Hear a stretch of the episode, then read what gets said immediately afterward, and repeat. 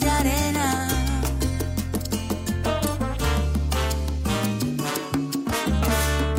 Dime que estamos esperando.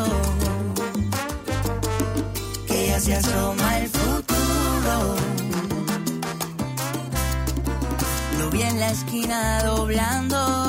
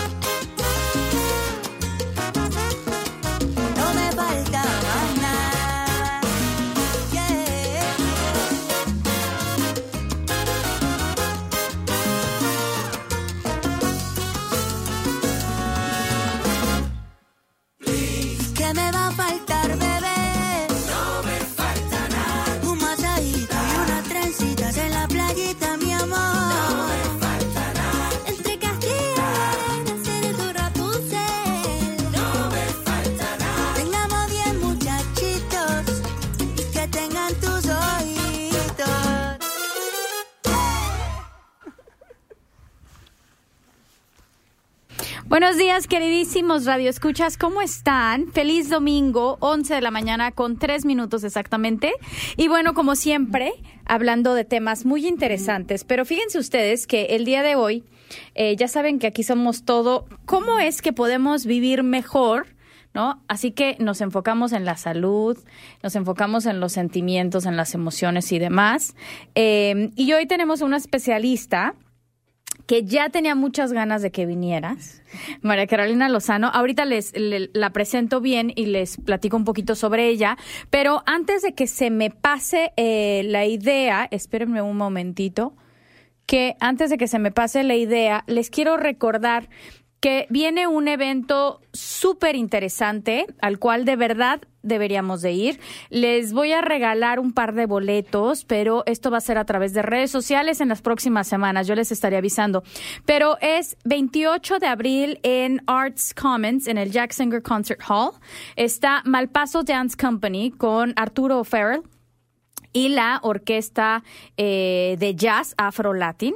Entonces, bueno, ustedes de verdad que no se lo pueden perder. Pueden empezar ya a comprar boletos 28 de abril y esto es parte del BDNP World Stage, que es un segmento de todos los eventos que hace Arts Commons. Y gracias eh, a este tipo de segmentos se invitan a um, hispanos en el mundo de la música a venir aquí a la ciudad de Calgary. La verdad que la pasamos súper bien. Y entre esas, eh, esos ha venido, por ejemplo, el Cigala, Lila eh, Down, eh, y bueno, otros artistas. Entonces hay que seguir asistiendo a estos eventos para que siga habiendo mucho, mucho más. Oigan, eh, además de esto, bueno, se vienen los The Oscars. Espero que ya hayan terminado de ver eh, todas las películas. Ay, esto es el 10 de marzo a las 5 de la tarde y será en Los Ángeles. Y bueno, estaremos hablando de esto un poquito, pero hay varias películas, les cuento yo, eh, que están muy interesantes. Eh, nominada, por supuesto, eh, Barbie, pero Poor Things es un must, le traigo unas ganas y están, fíjense que hay una, hay un cine que está en Kensington que se llama eh, Plaza, según yo, y está hermoso y ahí la había anunciada, o sea, si alguien quiere ir, bueno. De verdad que es excelente oportunidad. Y si no, ustedes se pueden meter a ver eh, en Netflix, por ejemplo, está ya la lista de las nominadas a The Oscars. Entonces, bueno, para que se den ahí un, una idea de cuáles están nominadas y de todas las que están nominadas eh, hay que verlas para poder opinar y ver si estamos de acuerdo o no. Eh, Oppenheimer también, por supuesto, es una de las favoritas. En fin, hay muchísimo y como les digo, esto va a ser el 10 de marzo, se viene la... eh, pues ya la premiación. Espero que este año no sean aburridos. Ya ven que hay veces que uno se queda ahí porque de verdad tiene mucho interés, pero los hacen tan aburridos. Bueno, ahora sí, les voy a presentar a María Carolina Lozano, nutricionista y dietista, con un posgrado en nutrición clínica. A ver si no se me van las cabras, tú me corriges si me equivoco. Y luego, esta palabra no la puedo decir, pero me parece muy interesante porque tiene una certificación en psiconeuroinmunoendocrinología. Qué buena entrada. Mira, ahí más o menos. Yo dije, ¿será que la digo? Aparte está en inglés, ¿no? Entonces mi cerebro la tiene que traducir. Pero dije, en inglés no hay forma. Me la aviento en español, pero mira, ni así pude. Bienvenida, ¿cómo estás, María. Carolina? Ay, un placer enorme. eh, entras con ese posgrado así, psiconeuroinmunoendocrinología, como suena como demasiado grande, pero es realmente tan sencillo entender todas estas cosas, entender cómo tu mente percibe una información, la asimila de una forma diferente y entra a hacer a trabajar dentro del sistema inmunológico o el sistema eh, endocrinológico, es decir, hormonas y sistema de defensa, ¿no? Cómo reacciona tu cuerpo a cómo tú recibes la información y cómo tú la procesas. Que eso es todo, eso es un mundo que Hermoso. no se puede, eh, no se, o sea, no hay forma de explicar, ni siquiera de empezar a darle un pincelazo en una hora. Entonces, el día de hoy nos vamos a enfocar eh, en, en la diabetes, Sí. que es una pandemia mundial en este momento, y ya ha sido, ya tiene varios años que ha sido una pandemia mundial, eh, pero a partir de ahí, o sea, entender cómo funciona la diabetes nos obliga a entender cómo funciona la nutrición, ¿no? Entonces, no importa si tú no conoces a nadie que tenga diabetes, no importa si tú no tienes diabetes, el entender cómo funciona la nutrición con nuestro cuerpo es sumamente importante y de verdad que puedes salvarte años, ¿no? O sea, te puedes ver mucho Oh, más yes. joven, te puedes ahorrar muchísimas enfermedades, eh, dolores, eh, hasta cómo te ves, etcétera, etcétera. Y no sé si tienes, bueno, me dejas empezar con estadísticas, nada más para que la Claro, gente, perfecto. para traumar a la gente y entonces que... que- Hacemos una alerta aquí. Exacto, exacto, para que se asusten y vean lo grave que es esto, ¿no? Simplemente en Canadá lo tenemos que mencionar porque estamos aquí, aunque nosotros, nuestro background no sea eh, de estos lados del mundo, pues sí tiene un impacto porque la comida, la nutrición, etcétera, la consumimos de alguna forma muy cercano a lo que lo hacen, a cómo lo hacen los canadienses. Entonces, eh, yo estaba viendo estadísticas y veía que tres de cada diez canadienses eh, cuentan o tienen diabetes o prediabetes. Bueno, jale una, una estadística eh, según más nueva, y fíjense que aquí no hablan de la prediabetes, aquí ya hablan de la diabetes y es uno de cada diez a partir de los 20 años. Y estiman que en los próximos 5, 6, 7 años no habrá una persona que no haya por lo menos sufrido de prediabetes. Entonces ahí está, eso es aquí en Canadá y después en América Latina, que ahí sí nos interesa, ¿no? Porque ahí empezamos con que, ah, no es que yo como más de ese estilo. Bueno, pues ahí les cuento que por ahí de 35 millones en el año 2000, eh, 19 millones en Latinoamérica y el Caribe, o sea, más del 50%, más del 50% eh, de personas con diabetes viven en América Latina. O sea, de miedo. Y esto no estamos tocando Estados Unidos porque, bueno, América Estados Latina y- Unidos es Sí. peor. Estados Unidos está de miedo, pero también hay que decir que hay muchísimos latinos viviendo en Estados Unidos, ¿no? Entonces, eh, las proyecciones indican que en el 2025, esta cifra que yo les decía, 35 millones, va a subir a 64 millones.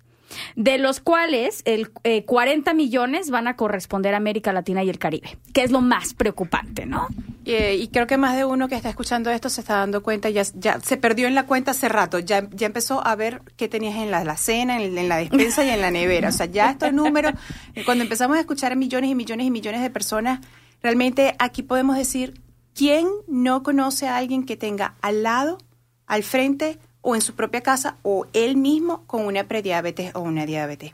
¿Qué pasa en muchos países que no dicen nada hasta que ya entra la diabetes? La prediabetes no la cuidamos, como, como cuidan la diabetes. Justo te iba a preguntar, a ver, entonces expliquemos, porque habrá muchos que digan, ah, bueno, pero es que si es pre, no tengo mucho que preocuparme. No, a ver, vamos a explicar qué es pre, a qué se refieren con pre, y ya cuando estamos eh, en, en este mundo tan terrible de la diabetes. ¿Qué pasa cuando a ti te, te diagnostican la diabetes? Ya realmente pasaron años, muchos años, para que tú llegues a ese punto en, en el que tu cuerpo ha luchado ha tratado, es muy inteligente, le ha tratado de trabajar el azúcar y vamos a conversar un poco sobre qué es la diabetes y qué es la prediabetes, ¿no?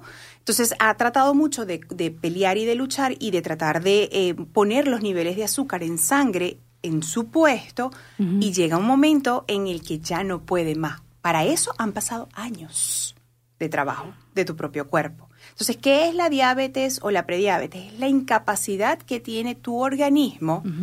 Eh, puede ser, podemos empezar diciendo que es el páncreas con por medio de la insulina o que los músculos no tienen la capacidad de agarrar, de absorber, de acumular o de depositar la glucosa que tú te estás comiendo. Ok, ok, ok. Entonces, ¿qué pasa? Esa glucosa queda flotando dentro de la sangre y la sangre no puede tener mayor cantidad de azúcar de lo estipulado porque ella es osmótica. Eso quiere decir que atrae agua, atrae agua. Entonces hace un desequilibrio a nivel de la sangre y es cuando empiezan muchísimos otros problemas en el cuerpo.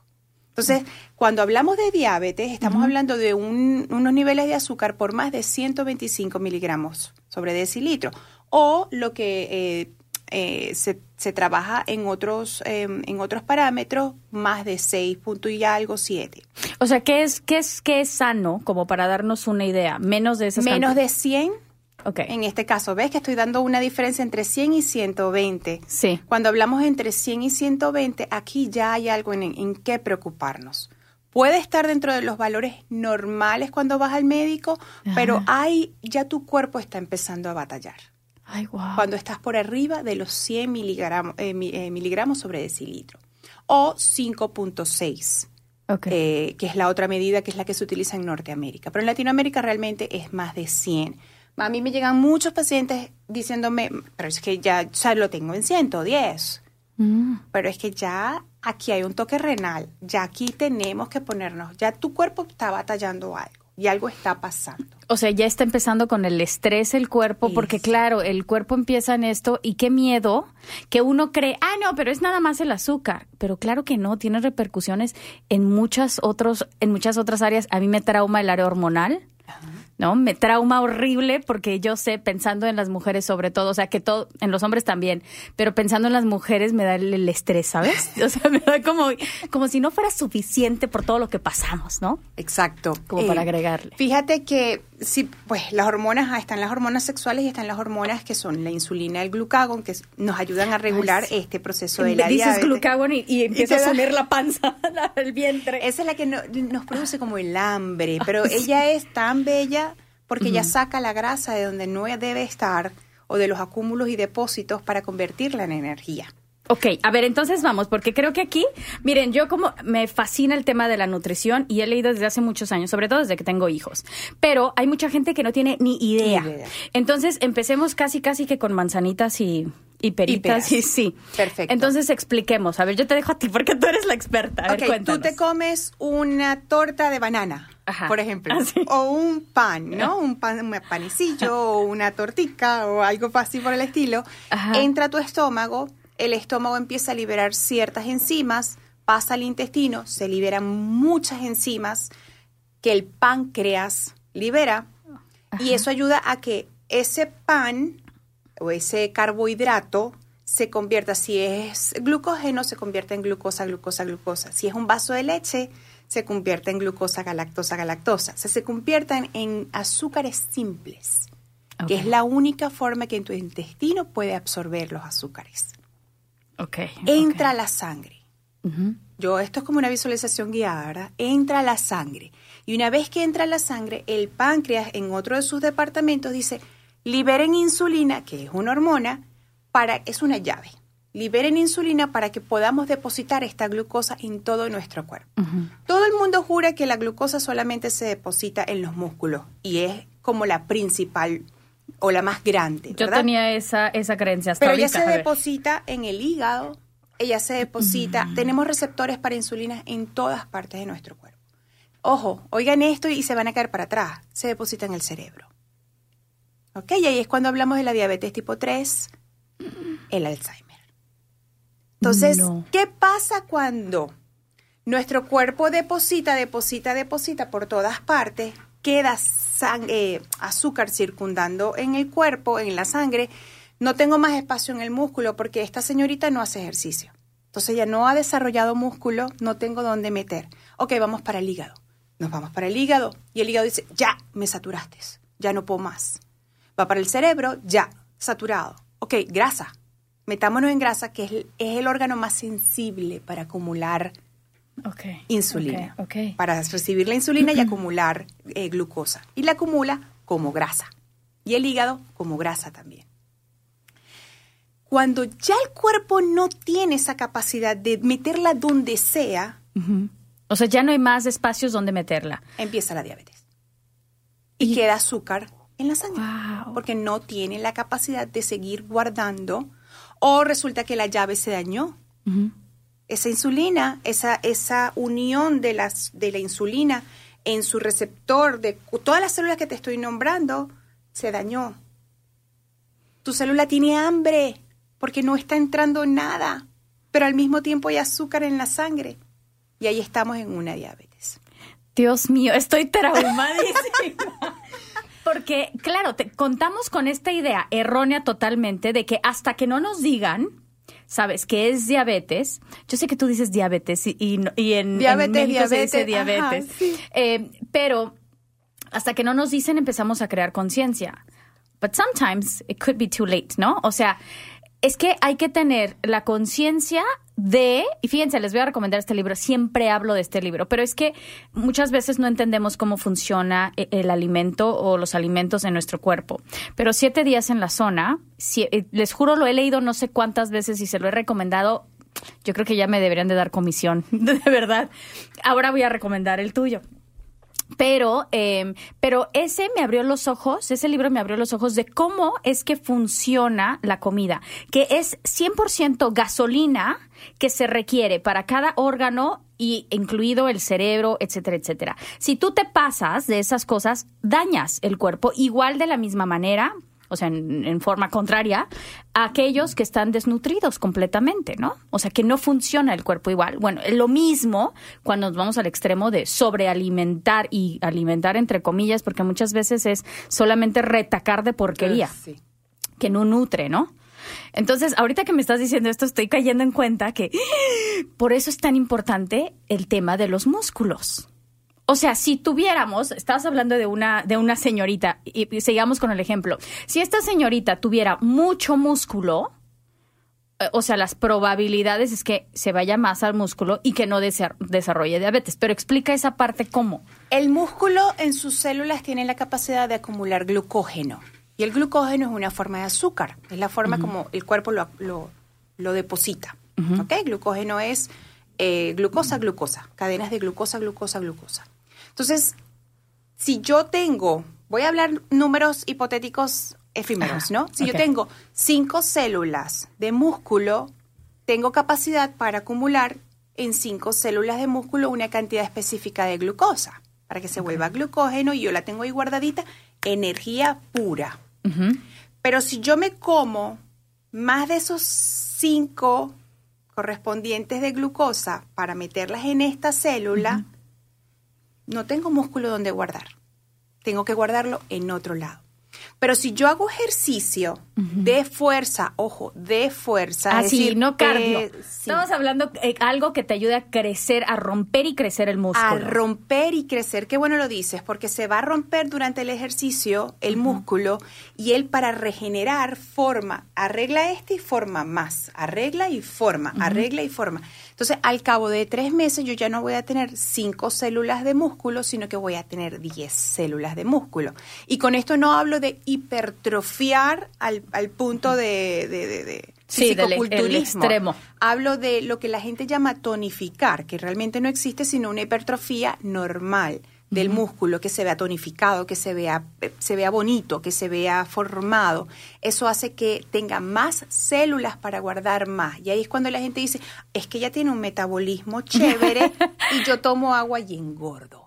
Esa es la realidad. Tengo más músculo que otra persona o tengo menos músculo que otra persona. Que también hay que decirlo, fíjense, o sea, cuando uno está rompiendo músculo, porque yo creo que, ¿quién no? No, no conozco a una sola persona que diga, yo me quiero ver fea. sea, todos empezamos a hacer ejercicio porque nos queremos ver bien, ¿no? Y a lo mejor no entendemos eh, la importancia de, contar con músculo eh, en cuanto a mejorar tu calidad de vida, eh, comer mejor, pero les juro, y esto así se los prometo, que entre más músculo tengas, más calorías y más grasa quemas por el simple hecho de estar sentado. O sea, con estar sentado, tu cuerpo ya está quemando grasa y está quemando eh, Ajá. calorías, ¿no? Entonces, complicadísimo que eh, rompiendo músculo, buscando crecer músculo, haciendo pesas para crecer músculo. Complicadísimo que se te van a hacer los gorditos, que Ay, es que no puedo comer eso porque voy a engordar. No, es que es al contrario. Puedes comer eso porque tus músculos requieren de esa comida para seguir creciendo, ¿no? Y para estar bien. Y eso de verdad tiene unos beneficios que muchas veces creemos que es 100% físico, les juro que no. En mi caso, te juro que empecé a hacer ejercicio por el tema de salud, porque tengo un problema en la rodilla y entonces no hay otra forma de proteger mis articulaciones, mis tendamentos, que ya no tengo eh, eh, tendons. Ay, ¿cómo se llama? Tendones. Ya no tengo tendones, ¿no? Entonces, en cualquier momento, si algo pasa, de miedo, porque ¿qué voy a hacer? Claro. Pues entonces voy a construir músculo, por si algo me pasa, recaigan los músculos y no en mis articulaciones. Y no en la articulación que es la que está recibiendo el peso Exacto. realmente. Por eso es que vemos muchas personas delgadas, pero físicamente no están bien. Eh, d- tienen una, una edad metabólica muchísimo mayor. Y puedes estar muy delgado o muy delgada y puede que no esté funcionando. Por eso es que yo hoy día en la nutrición moderna no se estimula o no se, sí, no se estimula a estarte pesando todos los días. Porque el peso, yo puedo pesar hoy 55 kilos y pesar dentro de tres meses 58 con mejor salud, porque es 3 kilos adicionales de musculatura que me van a dar longevidad, que me pueden llevar a ser centenaria, que me pueden llevar a tener mejor ánimo, que no solamente me voy a ver bien en el espejo físicamente, sino que como me voy a sentir bien, lo que veo en el espejo me refleja bienestar. Entonces, eso se vuelve un círculo eh, virtuoso, no vicioso, y eso hace que bajes más de peso y que te ayudes y que te sientas mejor, bla, bla, bla, bla, bla, y aquí vamos. Y hay algo que tú dijiste hace un ratito que quiero traerlo a colación, Nash, y es, never it's too late. Nunca es tarde. Tú puedes tener una diabetes mellitus tipo 2 y tú puedes revertir esa diabetes mellitus tipo 2.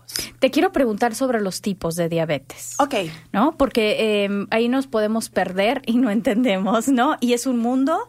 Y entonces escuchamos, diabetes ya nos, da- nos está dando un mini infarto. Y después dos, y te quedas como, ¿me tendría que dar un infarto otro el segundo? ok, o estoy tranquila porque entonces es otro tipo. Entonces, a ver, cuéntanos, ya hablamos de la pre y de la diabetes, y ahora dentro de la diabetes, eh, los tipos. Ok, mm, sí y no.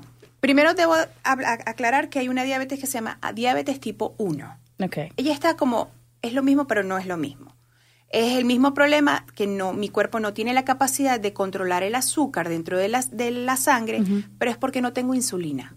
No tengo esa hormona que es la llave que me abre las células para que la glucosa entre a la célula. Ok. ¿Ok? Esa normalmente da en la niñez, en la adolescencia. Se desarrolla a esa edad y es autoinmune. Tu propio cuerpo ataca las células beta del páncreas y dañan la producción de insulina. Son personas que normalmente descubren el diagnóstico por una, por una crisis muy fuerte. Entran a una emergencia y ahí se dan cuenta que hay una diabetes tipo 1. Eso es lo estándar. Ok. Ahora, viene la otra diabetes, que es como empezamos, prediabetes y diabetes tipo 2, que es donde el cuerpo tiene capacidad de producir insulina, pero no, no solamente no en la misma cantidad, sino que tú le estás colocando a tu cuerpo mucho más gasolina de la que tu cuerpo puede manejar. Y llega un momento en que las, esas células betas del páncreas se cansan y se agotan. Por eso es que un paciente diabético empieza con estilo de vida y si no cambia el estilo de vida, tienen que agregar insulina porque está empezando a dañar algunos órganos. Ok. Porque hay la resistencia, porque las, las llavecitas se están dañando, porque ya no tengo cómo meter esa gasolina a la célula y mi célula tiene hambre porque no le está entrando glucosa. Entonces, el médico normalmente lo que hace es colocar un poco de insulina inyectada y ¡ah! Santo remedio. Y ahí voy. Bueno, ya no hay más tipos de... Está la diabetes que hoy día llaman, que no está eh, como estipulada, pero ya la llaman diabetes tipo 3, que es el Alzheimer por parte de la resistencia que existe en el cerebro a la entrada de glucosa y bueno, otras cositas más que no quiero adentrar, pero esto es muy nuevo. Esto es algo que y ha revolucionado el mundo porque empezamos a entender que el Alzheimer puede revertirse y puede evitarse. Ok, entonces ya tocando esas dos palabras que acabas de mencionar, es que les juro que hay tanto de qué hablar, tocando estas dos palabras que acabas de, de decir y, y regresándonos un poco a la diabetes, que es la más común, que es la tipo 2. Sí, Es la más Y común. es la más sinvergüenza de todas. la más sinvergüenza dice. Oye, ok. Bueno, regresándonos a esa. Entonces, sí podemos, o sea, sí se puede revertir. Y de hecho me acabo de encontrar un programa que se me olvidó mandártelo, pero me acabo de encontrar un programa eh, que es para revertir la diabetes, que está cubierto por el gobierno de Alberta. Ajá. Qué buena noticia. O sea, la verdad es que no me he metido a ver bien, pero buscando, buscando, encontré esto, me parece muy interesante. Mandé un correo haciendo algunas preguntas y no creo que me han contestado, pero te voy a mandar el link para ver qué, qué tal, qué tal está. Em, entonces, sí es revertible, pero aquí es donde te quiero preguntar, porque me parece esto un mundo, no sé si hablar de un poquito hasta de mafia, pero ¿qué tanto nos conviene seguir inyectando insulina en lugar de decirte, a ver, para que tu cuerpo solito se sane, se requiere uno, dos y tres. Y, y no, y no pasa, y entonces es mejor negocio seguir inyectando insulina y seguir dependiendo de la insulina. A ver, te voy a dejar ahí porque... Yo soy el ser menos polémico que existe a, a nivel profesional, pero cuando me tocan esta tecla, entro yo en, en, no sé, como en un fervor en mi estómago, porque vamos a partir de la, de la pirámide nutricional que todavía está vigente y que apenas le agregaron abajo agua y ejercicio.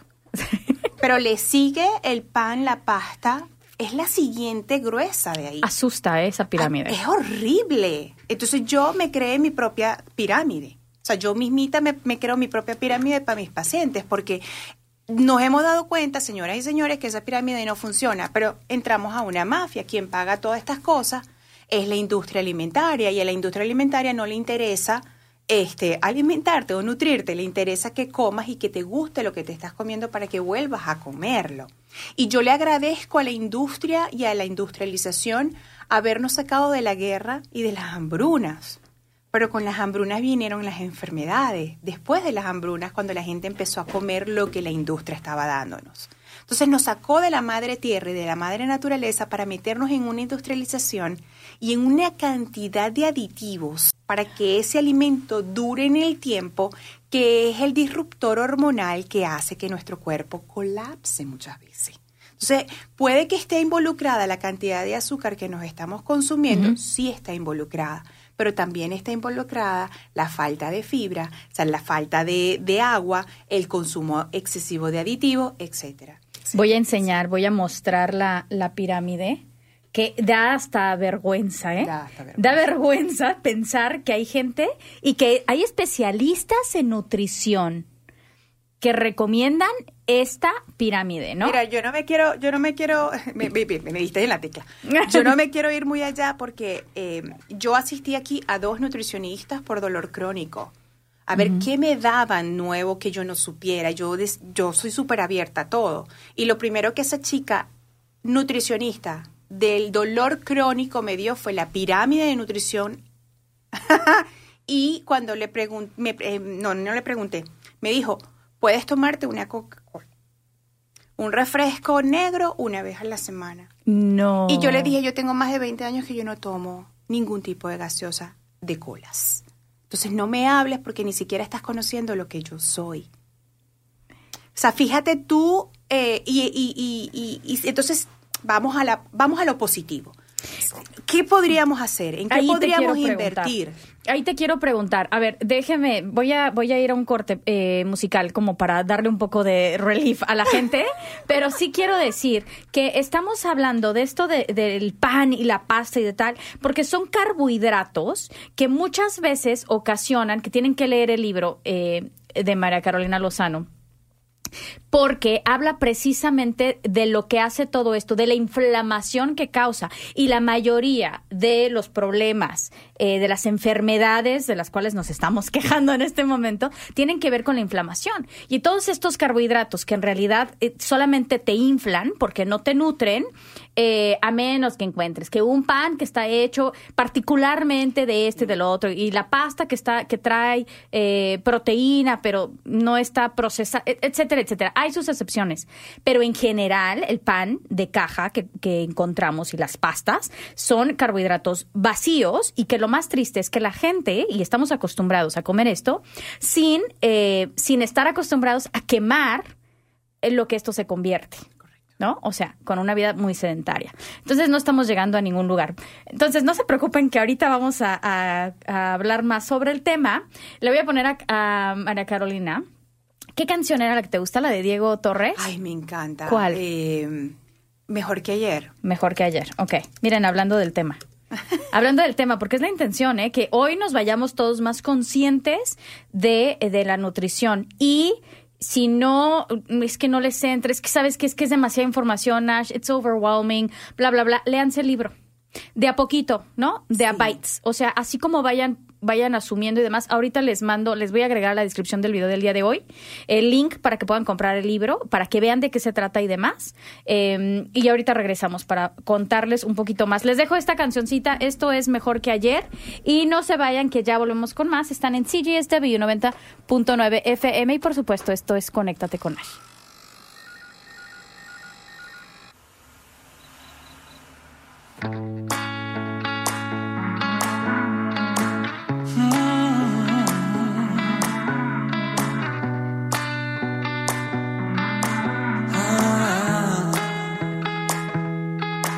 Me caí y de tanto caer me aprendí que en la vida es normal tropezar, que no siempre se puede ganar. Oh no, y es así. Aprendemos por amar y sufrir, pero me levanté y no le pienso bajar y conté un,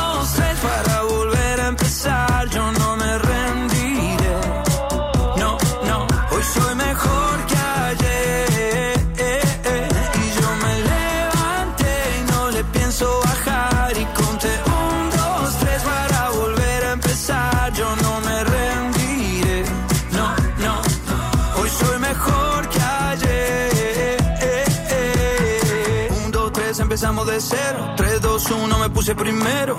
Y aunque me caiga al suelo, yo sé que habrá otro vuelo. Ya subí, también bajé. Ya perdí, también gané. Y es así. Aprendemos por amar y sufrir. Pero me levanté y no le pienso bajar.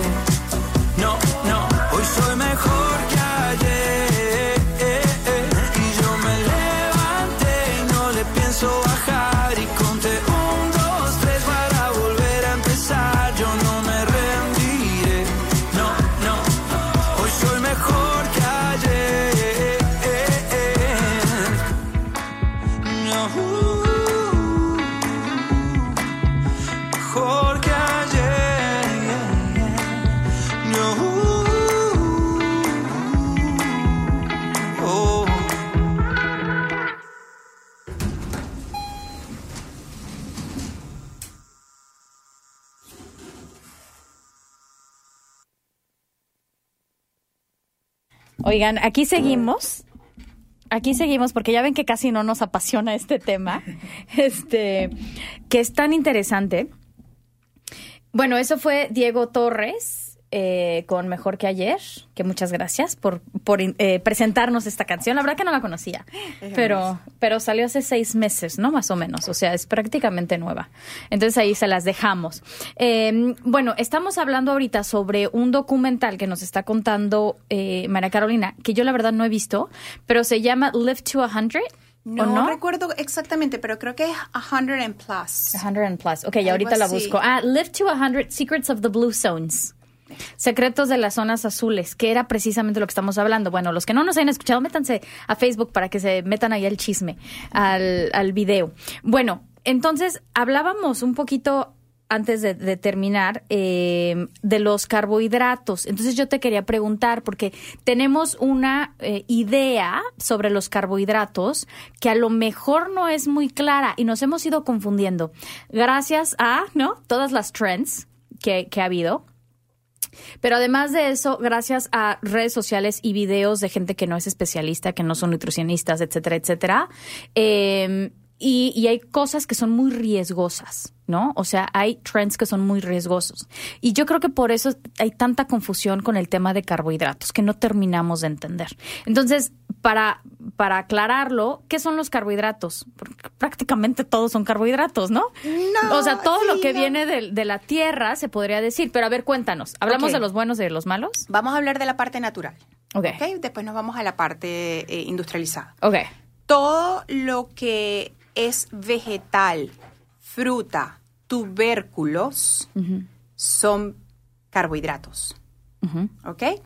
Ciertos alimentos, en línea general, todos los alimentos tienen dos o tres de los macronutrientes, es decir, carbohidrato, proteína y grasa. O sea, muchos de nuestros alimentos tienen los dos o tres componentes, de alguna forma, mezcladas.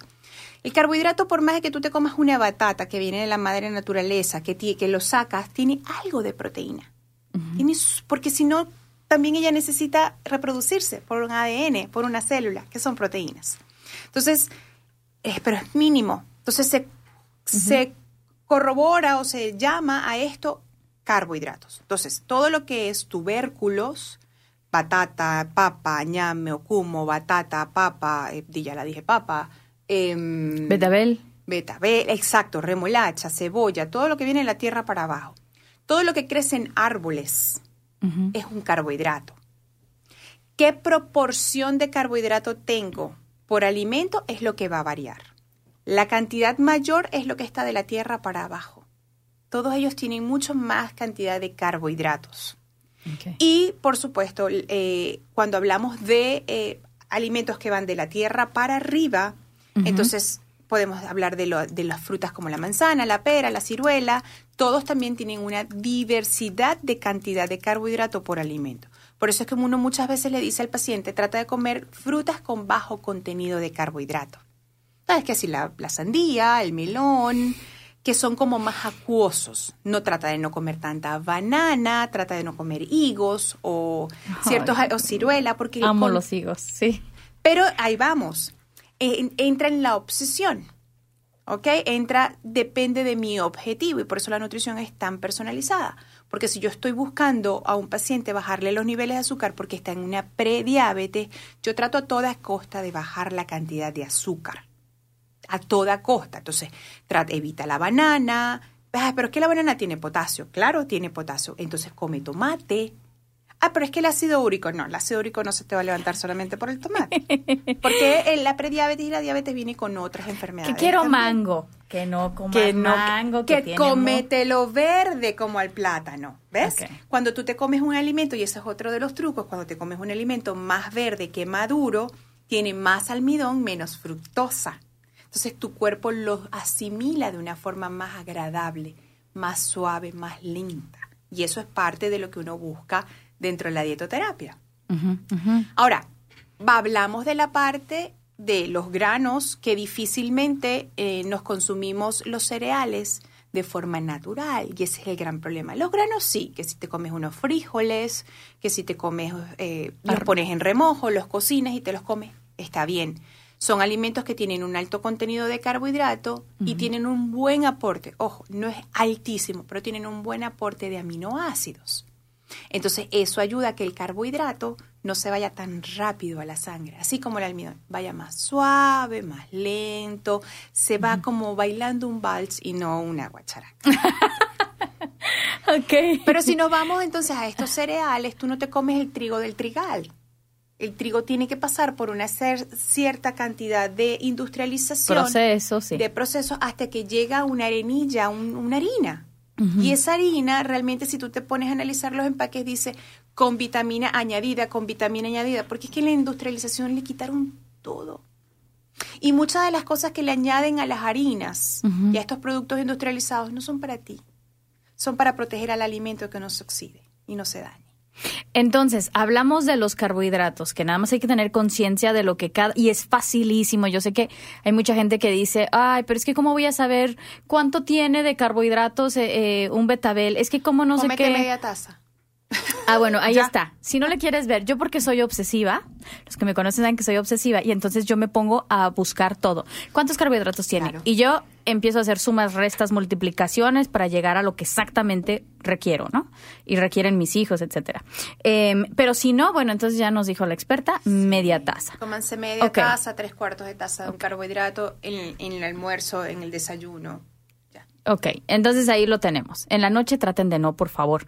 Em, pero ya nos pasamos a los carbohidratos que nos han dicho, esos son los carbohidratos, pero que en realidad es lo que, lo que mencionas ahorita. Por ejemplo, las harinas, em, que los panes, los postres están hechos con esas harinas.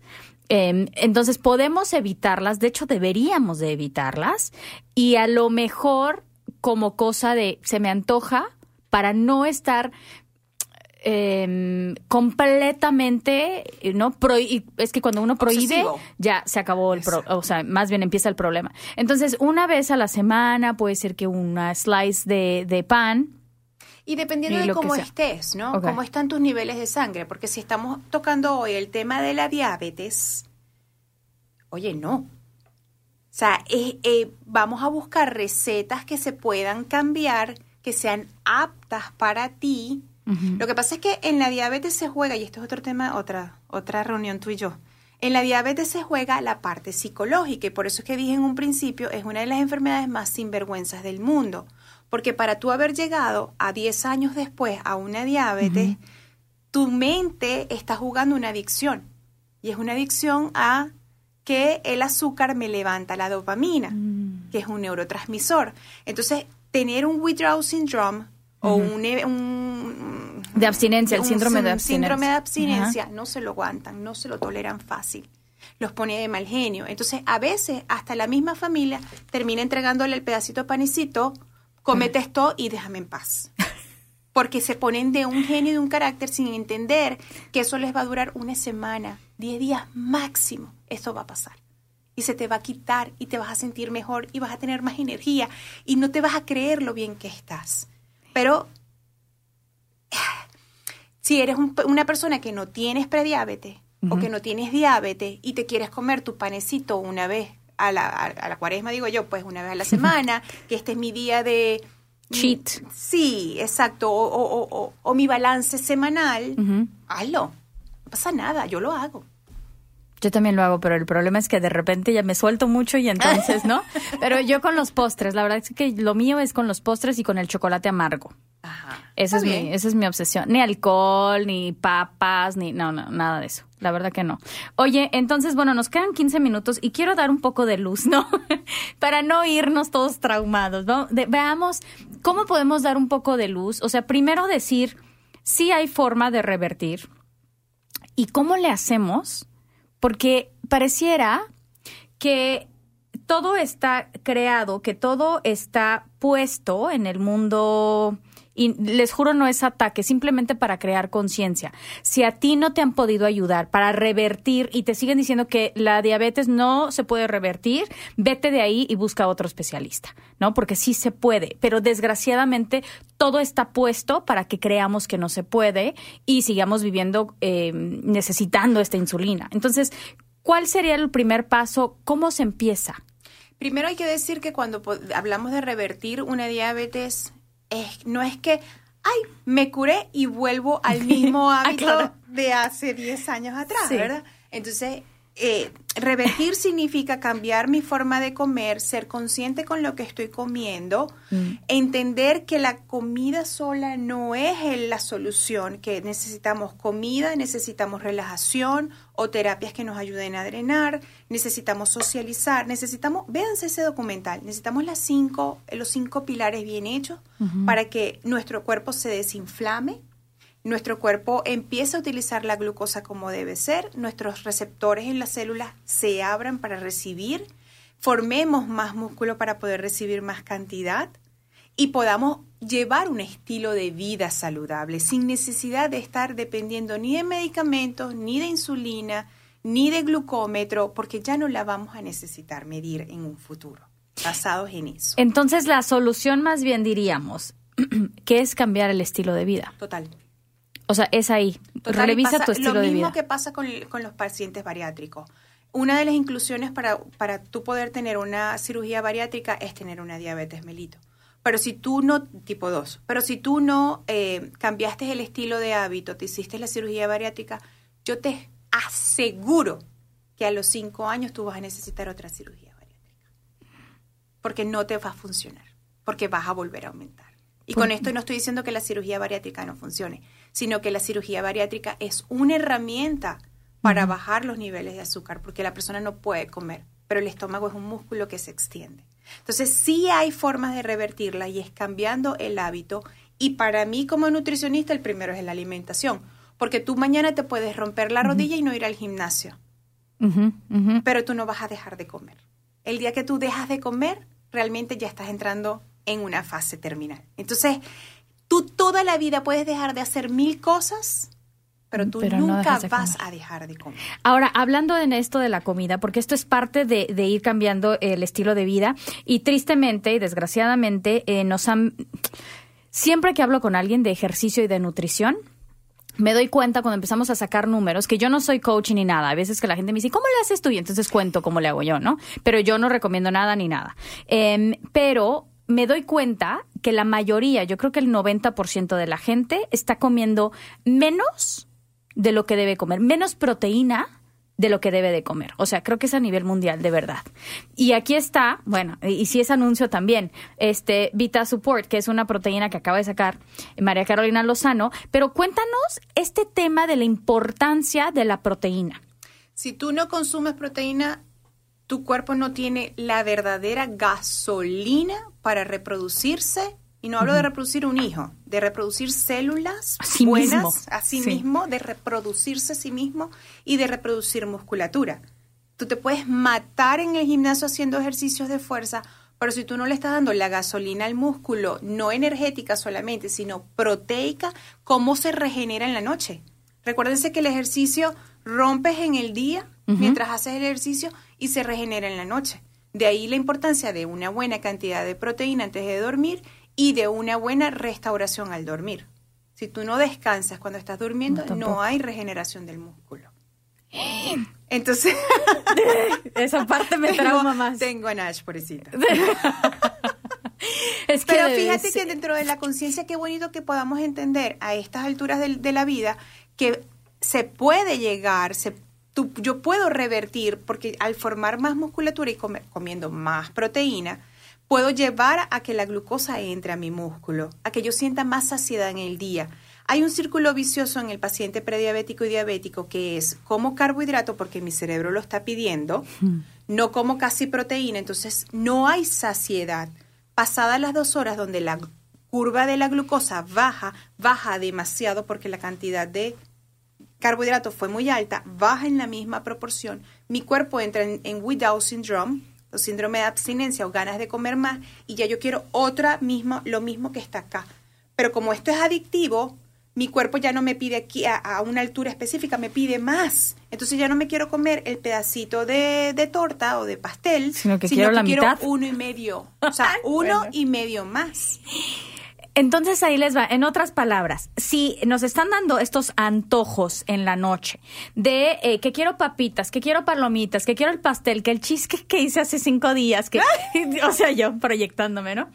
es exactamente, precisamente, por no, te- no contar con la cantidad suficiente de proteína que requería durante el día. durante el Entonces, día. Y un exceso de carbohidratos seguramente que es la que te está bajando los niveles de azúcar. ahí está. Miren, esto lo acabo de platicar con un amigo, no lo voy a balconear. Porque seguramente va a escuchar esto, de Venezuela también.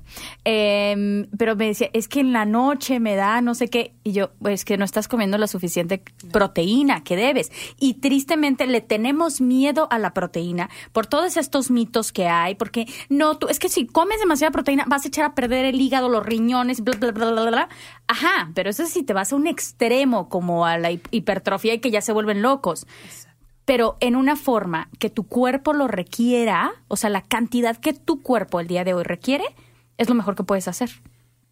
Totalmente. ¿Y cuánta gente muere al año por diabetes y por caídas porque no tiene suficiente musculatura? Nuestros viejitos se caen no por viejitos, se caen porque no tienen músculo que los sostenga para caminar. ¿Cuánta gente se muere al año por eso y no por una deficiencia renal por comer demasiada proteína? Vamos a partir de ese hecho. Bueno, es que creo que hay, eh, más bien los, los obsesionados, la gente que compite, son los de los que sabemos que mueren por un exceso de proteína. Y algunos. Y algunos, ah, claro, es algún, el porcentaje es mínimo. Y, Sí, y sí, sí. fíjate que muchas personas fisicoculturistas, el problema, y vuelvo a la obsesión, el fisicoculturista es fisicoculturista, lo logra, pum, grande, pum, y después se va a comer quién sabe qué. Entonces realmente lo que le está dando el cuerpo es una carga de obsesión pro- con obsesión. O sea, eh, eh, hay que analizar muy bien y hacer muchos estudios de cohortes para poder entender por qué se está muriendo esta gente y por qué se está muriendo esta otra. Es así de sencillito. Entonces, ¿qué es lo ideal? Darle un aporte mayor. ¿Y cómo sacas ese aporte mayor de proteína? Eh, hay varias, varias filosofías. Una es un gramo de proteína por kilogramo de peso. Otra es este, aproximadamente, tú, Jonash, pueden ser unos 100 gramos de proteína al día. Y cuando digo 100 gramos de proteína al día, no son 100 gramos de pollo, sino que, un- que una pechuga de pollo puede tener aproximadamente 27, 30 gramos de proteína. Entonces, ah, son tres pechugas que me como al día. Ah, que un huevo tiene 7 gramos de proteína. Entonces, tú ahí puedes ir sacando Más o menos. Más o menos que te tienes que comer tres huevos al día. Y la gente me dice, "Ay, no, yo me como uno y una vez a la semana. No. No, nos morimos todos con este. Bueno, y hay mil formas de agregarle proteínas. Si le quieres agregar egg whites, a mí no me gusta el huevo, pero es lo más fácil como para rellenar en mi lunch. Entonces, pues bueno, veo formas, busco formas de hacerlo menos aburrido. O sea, y también depende, o sea, esto es como de lo que está mencionando ahorita María Carolina, es como para sobrevivir, ¿no? O sea, para la gente de a pie de a todos los días. Pero si tú, encima de lo que haces, eh, no, eres, no eres sedentario, sino que tienes una rutina súper fuerte, que además haces ejercicio tres veces al día, bueno, entonces esos, esos, esas cantidades tienen que subir porque si no, no vas a ver avances, tu cerebro se va a cansar. Y les cuento todo esto porque yo he ido en el, en el ciclo obsesivo, de, eh, de no haber comido nada, haber estado 43 kilos, de entre 40 y 43 kilos desde que tenía 15 años, yo creo que hasta que tenía 30 o 35. Muy mal, sin músculos, muy mal, con problemas digestivos, o sea, mal. Y después me fui a la obsesión o al otro extremo porque quería probar mi cuerpo, a crecer músculo obsesivo, a vaciarme de agua. No llegué tanto porque ya dije, cuerpecito, perdóname, no te vuelvo a hacer esto. Pero quería ver hasta dónde podía llegar. Entonces crecí muchísimo el músculo y ya ahora ya estoy en un lugar en donde digo, amo mucho mi cuerpo, lo respeto mucho y ya no lo puedo, no lo voy a estresar tanto, no hay forma. Pero bueno, ya entendí cómo es que funciona y qué Pero le fíjate funciona. lo que acabas de decir, de secar mi cuerpo de agua. O sea, ¿quién te daña el riñón? no ¿En la imagino. proteína o el secado? O la claro. deshidratación. Ah, porque eso es lo que hacen los fisicoculturistas, claro, deshidratan el cuerpo y se meten muchísimas cosas para deshidratar el cuerpo. Entonces el riñón ahí es donde se ve atacado y le echan la culpa a la pobre proteína. Eh, Mira, que eso no lo había pensado, ¿eh? pero es cierto, es cierto.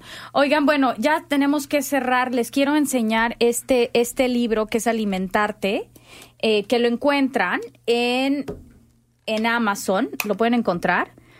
Yo lo estoy leyendo, me atoro siempre en la misma parte y entonces regreso, regreso, regreso. Pero habla precisamente sobre, eh, sobre el problema de la inflamación. O sea, te ayuda a entender hacia dónde ir y además te da ideas. O sea, Claro. es, es una guía que, como que no es para que lo andes prestando. Lo compras y te lo quedas y lo dejas ahí cerca de la cama como para recordar. Y luego, eh, la proteína, cuéntanos porque sacaste Ah, una bueno, proteína. Aquí te traigo tu. tu Nos quedan unos tres minutitos, pero tú dinos. Nada, eh, ¿qué se ha demostrado con, con toda esta investigación de, un boom de colágeno, boom de whey protein o suero de la leche de vaca, ¿no?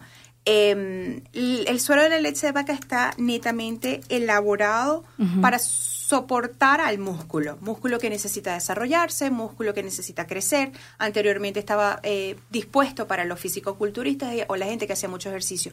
Actualmente es para todos nosotros porque necesitamos un soporte. Pero el colágeno, por el otro lado, es necesario para esas articulaciones que se están desgastando, para esas uñas, músculos, eh, perdón, eh, cabello, piel, que se está envejeciendo. Y el envejecimiento es simplemente lo que estamos viendo desde afuera. Asimismo está la célula. Para que el colágeno funcione bien y se reintegre dentro de tu cuerpo, tiene que haber un, un buen aporte de proteína en tu cuerpo. Tú no puedes estar desnutrido proteicamente. Imagínate. Entonces, cuando tú das estos dos elementos juntos, junto a la vitamina C, es una bomba. El colágeno llega donde tiene que llegar, produce las articulaciones, produce células antienvejecimiento, trabaja con el sistema inmunológico. Entonces es súper lindo cuando tú puedes integrar en un mismo elemento o producto los dos de los mejores mundos. Y que todos estamos en la, en la búsqueda de colágeno. Todos Nada más estamos. andamos viendo, pero no sabemos dónde comprar y compramos cualquier cosa. Ok, ok. Entonces ahí lo tienen para que ustedes eh, puedan, puedan encontrarla. ¿Cómo la compramos? ¿En dónde la compramos? Bueno, realmente el producto es bastante nuevo, eh, nuevo eh, como empaque, ¿no? Ok. Um, la estamos- se puede conseguir en la página web, que es ncnutrition.com, um, y ahí la puedes pedir sin ningún problema. Estamos pronto, futuro, ya cerquitica de estar en A la Amazon. vuelta de la esquina, A la vuelta de la esquina para estar en Amazon. Ok, ok. Y entonces nosotros les estaremos compartiendo más información. Cuando, una vez que ya lo tengas. Bueno, pues muchísimas gracias, Mara Carolina, por haber estado con nosotros el día de hoy. De verdad que lo agradecemos un montón. Nos viniste a dar un poco de luz. De verdad que sí lo necesitábamos. Y bueno, y yo creo que va a regresar y vamos a hablar sobre otros temas porque hay tanto de qué hablar. Eh, así que muchísimas gracias y nos vemos. Ya saben que en redes sociales estamos muy activos y por supuesto a través de las plataformas de podcast nos encuentran como Conéctate con Ash. A María Carolina la encuentran. María Carolina, dinos cómo te encontramos. NutriCoach Piso Cook. Ok, que ahorita te vamos a taggear para que la gente la pueda, la pueda seguir.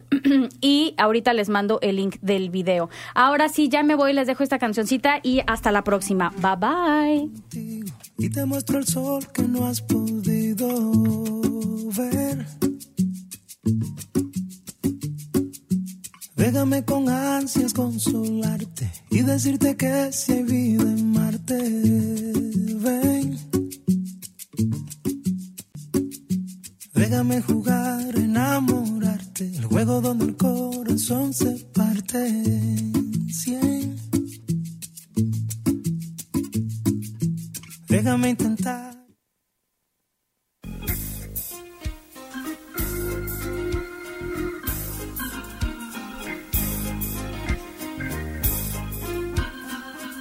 እዚ ናይ ኤሪትራ ሬድዮ ፕሮግራም ዝመሓላለፍ ካብ ሲጅስw 9 fm ኩሉ ግዜ ሰንበት ካብ ሰዓት 12 ስጋብ ሰዓት ሓደ ድሕሪ ቀሪ እዩ